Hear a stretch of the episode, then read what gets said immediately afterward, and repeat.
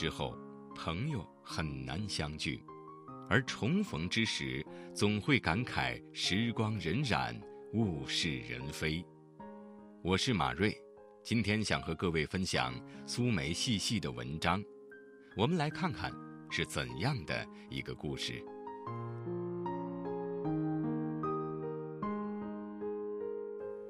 最近，朋友老顾在朋友圈晒了两张照片，一张是前几天同学聚会在饭店拍的，一张是大学毕业照，附文“二十年后的相聚”。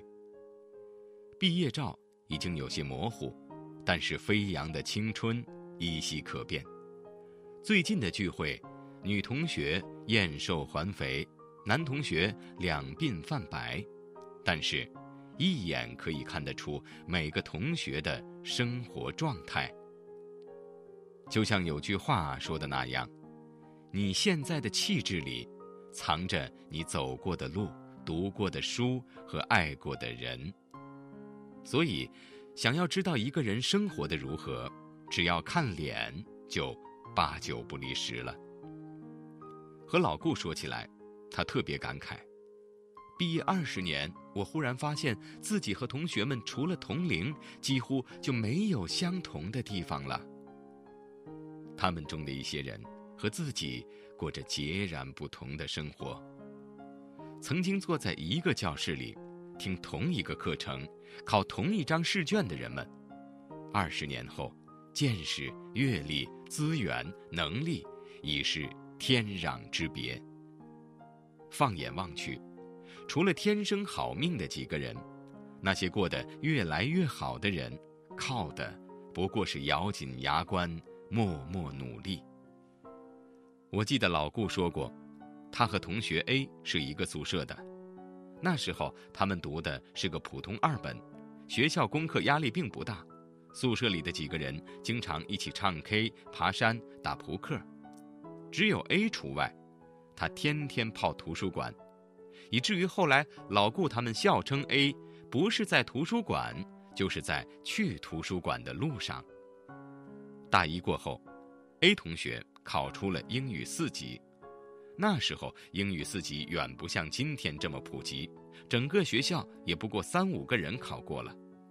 老顾他们也羡慕过一阵子，纷纷买了书准备考试，但是几个月后陆陆续续放弃了。后来，他们只见 A 早出晚归，每天只睡四五个小时，不知道他在做什么。直到毕业，他们急着找工作的时候，才知道 A 放弃了留校机会，考上了全国 TOP 五的研究生。研究生毕业后，A 进了跨国公司，开始全世界飞。当我们每天工作八小时，悠哉悠哉享受岁月静好时，他在每天工作十几个小时，当我们一年看不了十本书的时候，他一年看两百本书。所以，当我们努力买几千块钱一平米的房子时，他已经在深圳和国外有了自己的房子。爱因斯坦说过：“人的差异在于业余时间。”业余时间生产着人才，也生产着懒汉、酒鬼、排迷、赌徒。由此，不仅使工作业绩有别，也区分出高低优劣的人生境界。如果想成为更好的人，那么就用好自己的业余时间，即使不成功，也会慢慢成长。其实，人的一生中，除了每天学习工作八小时、睡觉八小时，剩下的八小时就决定了我们人生更高的走向。大学里的八小时之外，决定了毕业后的起点；工作之后的八小时之外，则决定了你人生最终的落脚点。曾经看过一个知识折旧定律：一年不学习。你所拥有的全部知识就会折旧百分之八十。记得大学毕业时，老师告诫我们：任何一个人在学校求学阶段所获得的知识，不过是他一生所需的百分之十，甚至不到百分之十。其他百分之九十以上的知识，必须在离开学校之后的自学中不断获取。一生漫长，只有终生保持学习的习惯，才能不被社会淘汰，最终成为人生赢家。老顾说自己有点焦虑了，小半生过去，再怎么努力也追不上他们了。我开玩笑说，即使要焦虑，也要焦虑对地方啊，不需要和同学比，越比越焦虑。不如根据自己的实际情况，给自己定一个小目标，然后立刻开始去做。除了临渊羡鱼，不如退而结网。还有一句话说得好：种一棵树，最好的时间是十年前，其次是现在。从现在开始，就是最好的时候。有人曾说，世界上只有两种动物能够到达金字塔顶。一种是老鹰，一种是蜗牛。老鹰能到达金字塔顶，是因为它有一双矫健敏捷的翅膀；蜗牛能到达金字塔顶，则必须依靠吃苦耐劳和永不言弃。如果我们没有得到上天给的那对翅膀，那么就学习蜗牛，慢慢向塔顶爬。人生。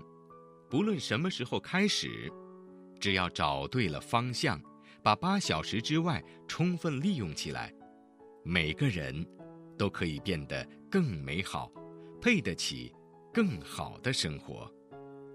好了，今天的分享就到这里，我是马瑞，祝大家晚安。谁渡过城市班中唱的歌，再哼一哼可以么？当时谁与你排着坐，白色恤衫灰裤子，再穿一穿可以么？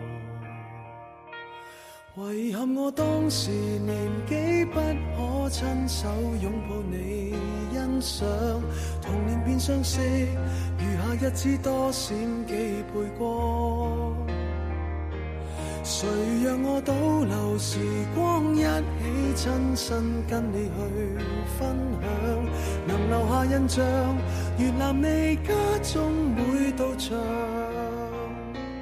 拿着你歌书，与你合唱。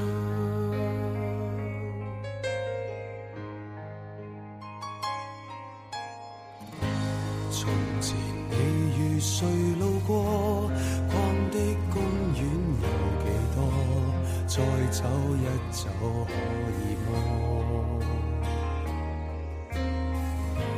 当时谁对你凝望过？是否真的比我多？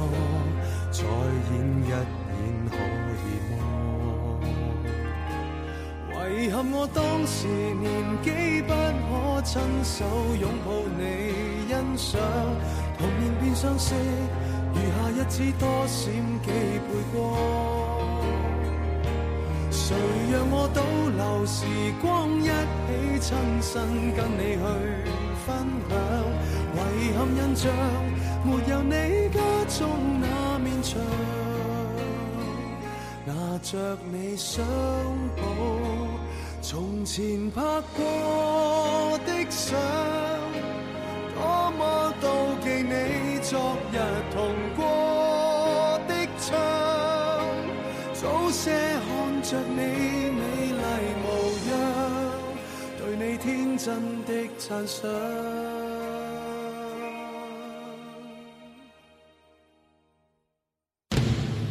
遗憾我当时年纪不可亲手拥抱你欣赏，童年变相识，余下日子多闪几